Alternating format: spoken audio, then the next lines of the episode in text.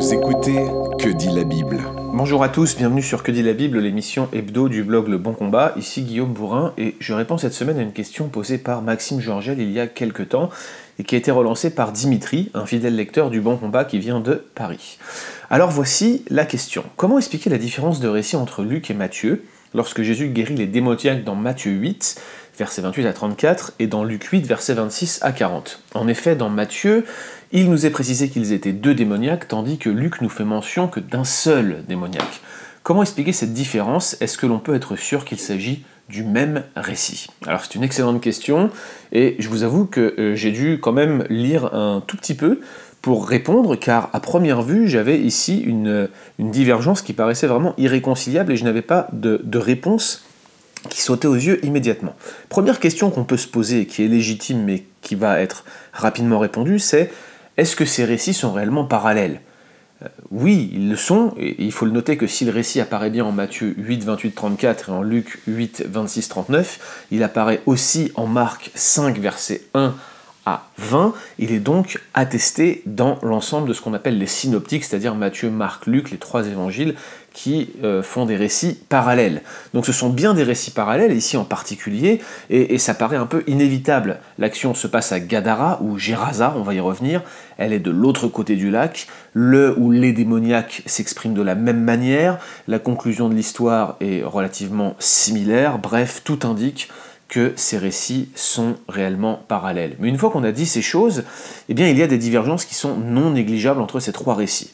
Déjà, euh, par exemple, dans la traduction Louis II, Marc et Matthieu affirment que la ville de l'autre côté du lac, c'est Gadara, alors que Luc affirme qu'il s'agit de Gerasa.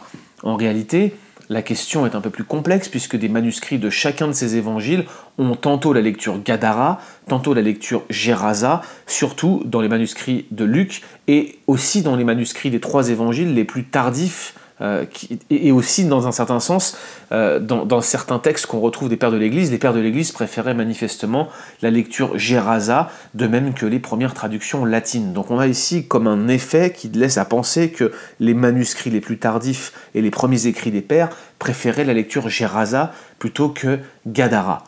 Ensuite, comme indiqué, Matthieu rapporte qu'il y avait deux démoniaques, Marc et Luc rapportent qu'il n'y en avait qu'un seul. C'est quand même une différence qui est significative.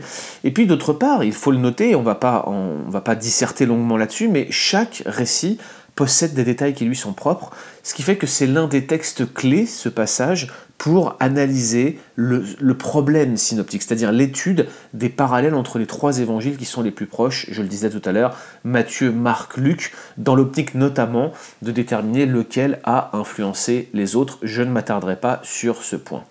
Une fois qu'on a établi ces éléments de divergence qui sont bien réels, comment est-ce qu'on fait pour réconcilier ces deux récits? Alors, il faut le dire, les, sources sont claires, il y avait bien deux villes différentes. Il y avait bien Gadara, il y avait bien Gerasa dans la région. Gadara, c'était la ville principale du district qui contrôlait la zone proche de l'eau. Gerasa était plus petite et plus éloignée. La plupart des manuscrits anciens de l'évangile de Matthieu contiennent la référence au pays des Gadaréniens, et cet emplacement a du sens. Euh, on le dit, c'était la région qui, dirigeait, qui était le district du bord du lac. Les personnes qui vivaient dans la région étaient donc des, des, Gadaréniens, ça paraît tomber sous le sens. Il est possible que Matthieu se soit référé à cette zone, non pas forcément dans un souci de précision géographique, mais tout simplement pour indiquer le district dans lequel le miracle avait lieu, mentionnant de fait la plus grosse ville. Luc, qui lui dépend ici bien sûr du témoignage d'un autre, est sans doute davantage motivé par un souci de précision géographique. Il mentionne la ville la plus petite, Gerasa, mais aussi sans doute la plus proche. La lecture ultérieure Gerasa qui semble prévaloir dans tous les manuscrits est sans doute, à mon avis, le fruit d'une harmonisation scribale ultérieure, qu'elle soit consciente ou non. Peut-être aussi est-ce une confusion, c'est possible, de certains scribes avec une ville qui s'appelait Gergesa, une ville qui reste inconnue, mais que certains pensent avoir identifié avec le village moderne de El Koursi.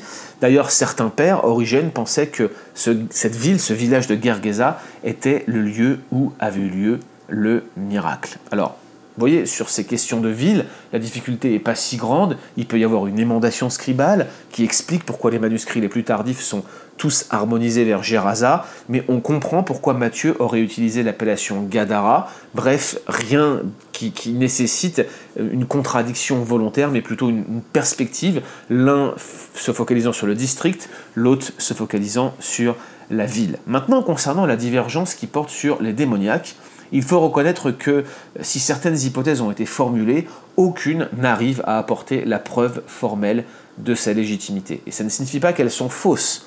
Il faut aussi noter que plusieurs commentateurs notent une certaine propension de Matthieu à doubler le nombre de personnes ou le nombre de problèmes dans les récits parallèles, notamment quand il le fait avec Marc. Alors, je les ai analysés une par une et je vous épargne le fruit de mes recherches, mais j'ai regardé toutes ces occurrences de doublage et au final, je n'en retiens que deux qui semblent réellement avérées. Notre présente histoire de guérison d'un ou de deux démoniaques, et puis il y en a une deuxième qui concerne la guérison d'un homme aveugle qui se trouve dans Marc 10, versets 46 à 52, et dans Luc 18, versets 35 à 43. Donc encore une histoire qui se retrouve dans les trois synoptiques. Euh, Matthieu décrit la scène, la même scène que, que, Marc et que Luc, mais en parlant de deux aveugles, là où Marc et Luc parlent d'un seul aveugle. Alors sur cette base, des commentateurs comme RT France n'hésitent pas à parler de doublage mathéen, autrement dit d'une propension de Matthieu à doubler de manière volontaire certains éléments du récit. En admettant que, que des gens comme France aient raison, alors il va de soi que le phénomène serait littéraire il ne serait pas fortuit. Il y a forcément une raison qui pousse Matthieu à doubler certains éléments des récits des autres évangiles. En, en liste plusieurs. Premièrement, Matthieu chercherait par exemple à magnifier l'ampleur du ministère d'exorcisme de Jésus. Deuxièmement, il doublerait pour, pour compenser d'autres histoires d'exorcisme et de guérison d'aveugles qu'il aurait omises et qui seraient issues de la tradition de Marc. Friends part du principe que Marc, au passage, est l'une des sources principales de Matthieu, donc que Marc est antérieur à Matthieu. Et puis, troisièmement, euh, l'hypothèse, ce serait qu'il serait influencé par un principe juridique de l'Ancien Testament, celui qui exige qu'il faille deux ou trois témoins pour confirmer un miracle. Ainsi, le vide de témoignage serait comblé pour Matthieu.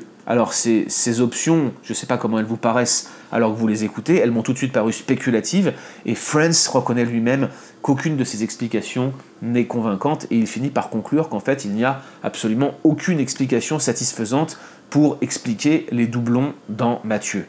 Alors mon problème personnel avec l'interprétation de Artie France, c'est qu'il part du principe, premièrement, que Matthieu dépend du récit de Marc, ce sur quoi je ne suis pas du tout convaincu, même si je le reconnais, il s'agit de l'opinion majoritaire, et deuxièmement qu'il s'agirait par conséquent nécessairement, selon lui, d'un procédé conscient et stylistique de doublage qui émanerait de Matthieu. Mais de mon point de vue, il n'est pas si évident que Matthieu ait premièrement repris le récit de Marc, notamment parce que cela impliquerait qu'il l'aurait raccourci tout en donnant des détails uniques, par exemple le fait que les démoniaques sortaient des sépulcres au moment même où Jésus arrive, et non pas qu'ils y vivaient dans règle générale, ce que, se contentent d'affirmer Marc et Luc. Donc il aurait des, des, éléments précis du récit que Matthieu posséderait, mais en plus, et c'est ça qui m'étonne profondément, Marc est connu pour sa concision, et là on aurait un exemple où Matthieu aurait raccourci Marc. C'est très étrange. J'ai vraiment du mal à croire que Marc soit la source du récit de Matthieu. Donc ça c'est la première chose. Et puis la deuxième chose qui me gêne dans l'interprétation de qu'il c'est que ça veut dire que l'auteur Matthieu aurait volontairement utilisé un procédé littéraire totalement aléatoire, totalement aberrant, qui consisterait à doubler le nombre de personnes exorcisées ou guéries dans certains récits, et ce, sans aucune raison littéraire apparente. En résumé, ce que je suis en train de vous dire ici, c'est que s'il y a un doublage, ça ne peut pas être le fruit d'une erreur ou d'un procédé inconscient, sinon pourquoi est-ce que cette erreur serait répétée deux fois? Ça ne peut pas être non plus un procédé littéraire conscient, parce que dans ce cas, ce procédé littéraire n'aurait aucun sens. Du coup, comment est-ce qu'on tranche?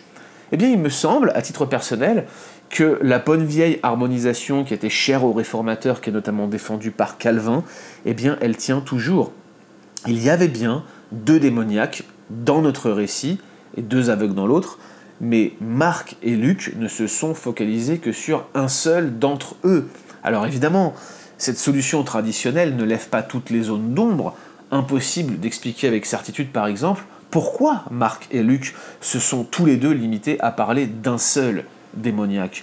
J'ai quelques suggestions à vous faire, ce ne sont que des hypothèses, mais elles valent ce qu'elles valent, et je vous les remets dans ce podcast. Première hypothèse, je soupçonne assez fortement que Matthieu est témoin oculaire de ce récit. L'évangile de Matthieu n'est pas strictement chronologique, et Matthieu, c'est vrai, place son appel un peu plus loin, mais je n'exclus pas qu'il faisait partie des témoins directs, ou en tout cas quasi immédiats, de la guérison de ces démoniaques. Ainsi, lui-même en serait l'observateur le plus privilégié parmi les synoptiques, ou peut-être il en était l'un des dépositaires initiaux. Deuxième chose, sans parler d'une dépendance directe à Matthieu, le fait que le récit de Marc soit plus long à mon sens, et je l'ai dit, c'est particulièrement inhabituel, et s'il y a une influence entre Matthieu et Marc ici, Marc, je le rappelle, n'était pas témoin oculaire, il dépendait forcément d'une source, c'est plus probablement Matthieu qui est la source, en tout cas, c'est plus probablement Marc qui a été influencé par Matthieu ici que l'inverse. Troisième remarque, la raison pour laquelle Marc et Luc ne mentionnent qu'un seul démoniaque et aussi qu'un seul aveugle, eh bien ça tient peut-être à la nature de l'une de leurs sources directes ou indirectes pour ce récit. Et ma question est la suivante, et si c'était l'un des deux démoniaques guéris qui avait raconté son témoignage, témoignage qui aurait directement ou indirectement euh, influencé Marc ou Luc, probablement Luc lors de ses recherches, Marc peut-être directement, pourquoi ce ne serait pas ce témoignage-là qui les aurait conduits à écrire de cette manière-là et qui aurait suscité le fait qu'ils n'auraient mentionné qu'un seul démoniaque? Parce que justement ça serait un seul démoniaque qui leur aurait raconté l'histoire, ils se seraient focalisés sur lui. Alors bien sûr, je reconnais que c'est très spéculatif, mais ce type de reconstruction paraît bien plus plausible qu'un dédoublement littéraire tel que défendu par Friends ou qu'une erreur que certains libéraux défendent mais qui dans ce cas serait répétée. Ça voudrait vraiment dire que Mathieu serait un piètre reconstructeur. En synthèse donc, le plus probable, comme souvent dans le problème synoptique, c'est que les divergences s'expliquent tout simplement par une source d'information et un angle de récit différent. Bien entendu, ces divergences, quelles qu'elles soient, ne changent absolument rien à la théologie du texte. Retrouvez d'autres épisodes sur www.leboncombat.fr.